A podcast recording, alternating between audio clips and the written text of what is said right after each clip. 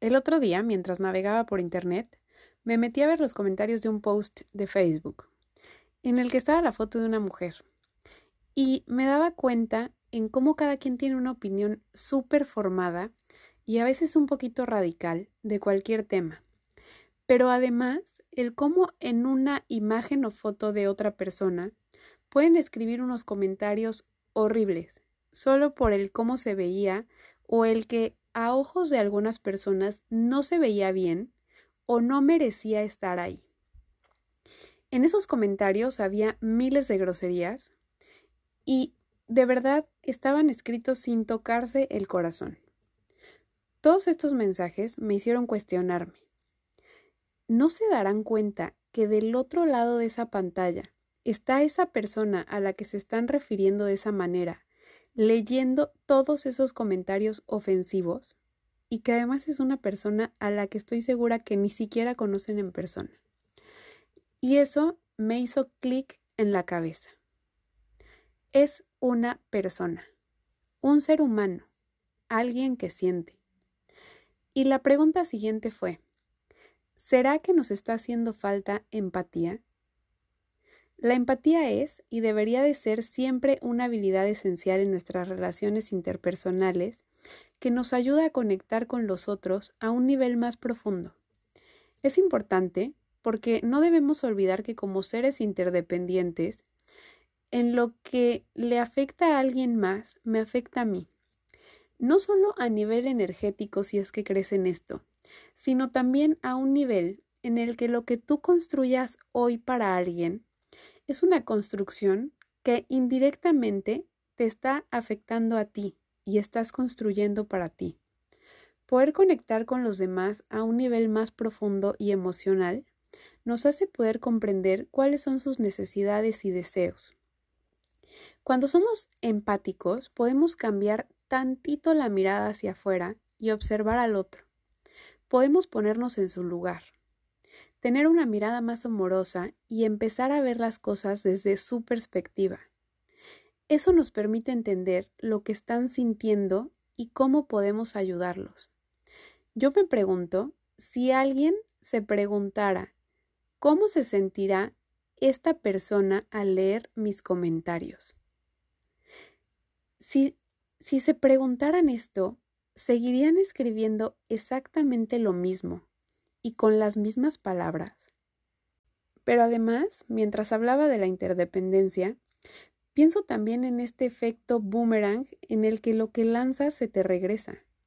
¿Cómo asegurar que nadie te hable a ti de la misma manera si lo que estás diciendo y haciendo pareciera que abre la posibilidad de que te hablen mal también a ti, a tus hijos o a alguien que quieres? Pensar en lo que pueden estar sintiendo los demás o cómo podemos ayudarlos. Pensar por un segundo qué habrán vivido o qué vivirán de lo que tú no tienes ni idea. Te ayuda a construir relaciones más cercanas, que nutren y significativas con las personas que amamos. Nos ayuda a ser más compasivos y comprensivos con los demás.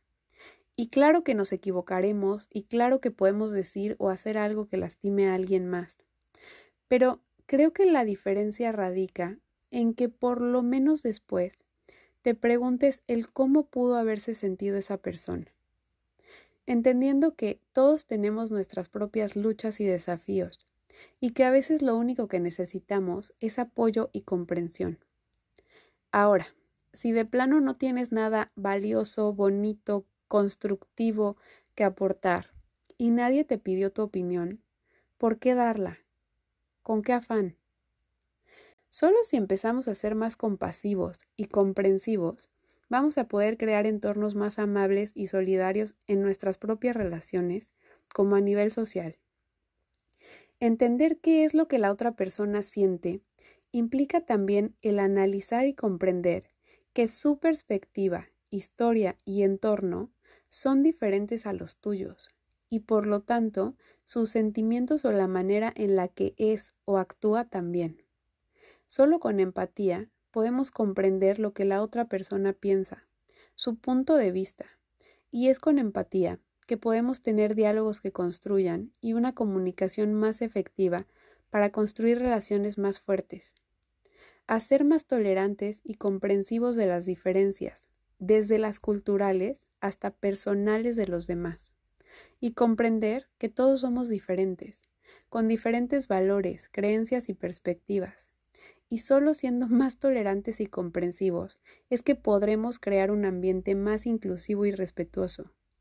Ser empático también te va a ayudar a ser más efectivo en tu vida profesional, pues reconoces las necesidades y deseos de los demás, y esto te permite trabajar en equipo y alcanzar metas y objetivos juntos. A resolver conflictos, porque podemos ver o comprender mejor los puntos de vista de los demás y trabajar juntos para llegar a acuerdos que funcionen para todos. Si solo ves por ti y por tus intereses, difícilmente vas a poder llegar más allá de tus propios límites. Así que nada, solo dejarte con esta idea de que intentemos ser un poco más empáticos en nuestras relaciones para entender al otro, lograr puntos en común y aceptar nuestras diferencias, pero también con la sociedad en general. De verdad, creo que necesitamos sumar para crear un mundo más compasivo, comprensivo y respetuoso para todos. Nos escuchamos pronto.